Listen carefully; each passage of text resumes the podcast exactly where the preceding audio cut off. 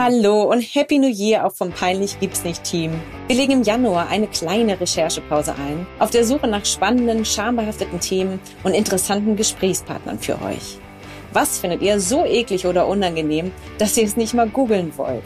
Schickt uns stattdessen eine E-Mail mit euren Ideen und Fragen an clara.ott.welt.de. Wir machen Ende Januar weiter. Bis dahin haben wir hier ein paar Highlights aus bisherigen Folgen für euch zusammengestellt. Alles Liebe für euch und einen möglichst peinlichkeitsfreien Start in das Jahr 2021.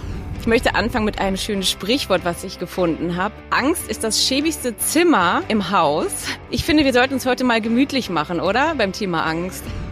Männer haben mir gegenüber erstmal ein großes Misstrauen. Ich bin derjenige, der sie gleich vergewaltigen wird in der proktologischen Untersuchung. Kleine Hafenrundfahrt heißt es doch auch, oder?